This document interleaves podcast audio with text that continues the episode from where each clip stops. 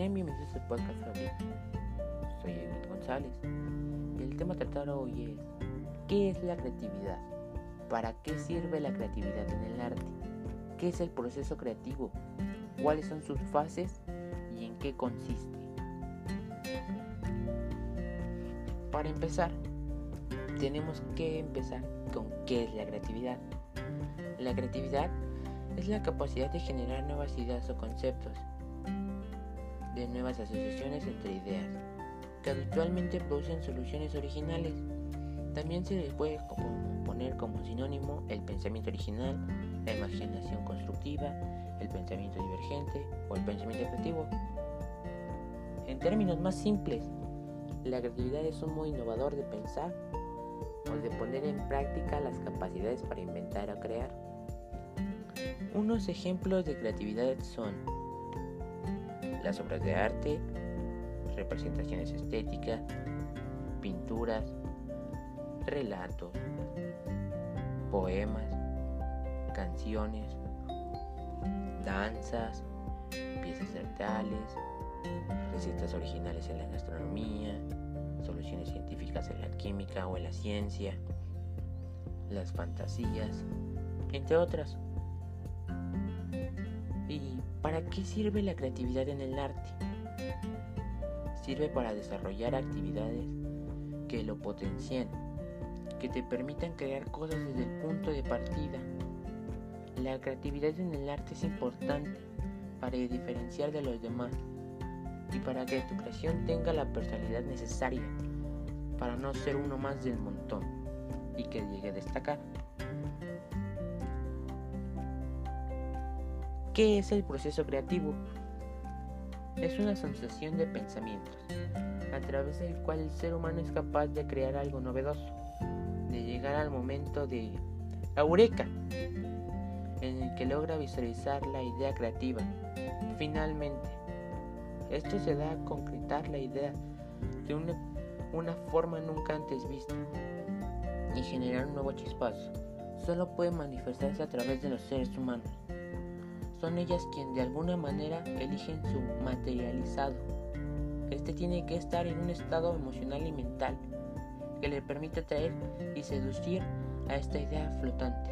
El proceso creativo vendría siendo el momento en el que la idea y la persona se unen finalmente para trabajar en equipo y dar vida a algo nuevo.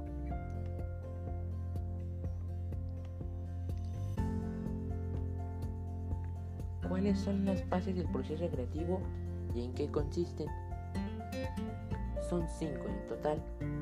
La número uno es la preparación. La creatividad no nace en el vacío. Para que nuestro cerebro produzca una idea novedosa, lo tendremos que alimentar con nuestro material para que pueda trabajar. El primer paso para producir una idea es tratar de entender aquello que no queremos solucionar o sobre lo cual queremos hacer un aporte. Número 2. La incubación. Periodo durante el cual las ideas vagan libremente en nuestra mente, por debajo del umbral de conciencia. Es durante este tiempo que puede formar conexiones inusuales entre ideas.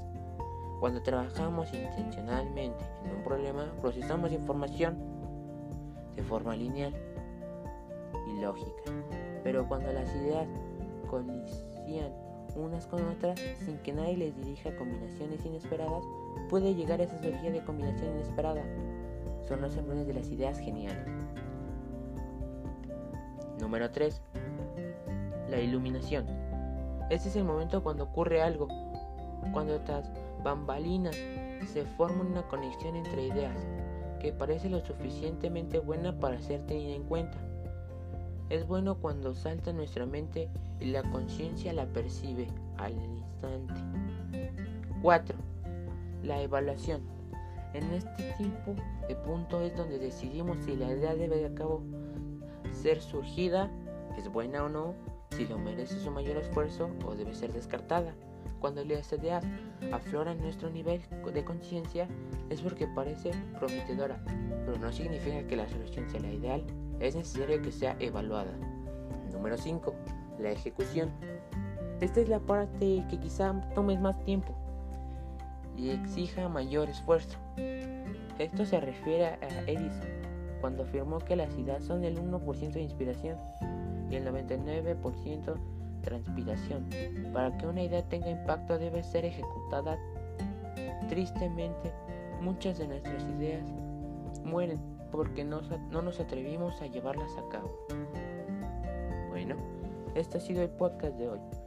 Hoy aprendimos a qué es la creatividad, ejemplos de creatividad, la creatividad en el arte. Por mí ha sido todo. Es un placer. Soy Edith González del grupo 213. Nos vemos en el próximo comunicado.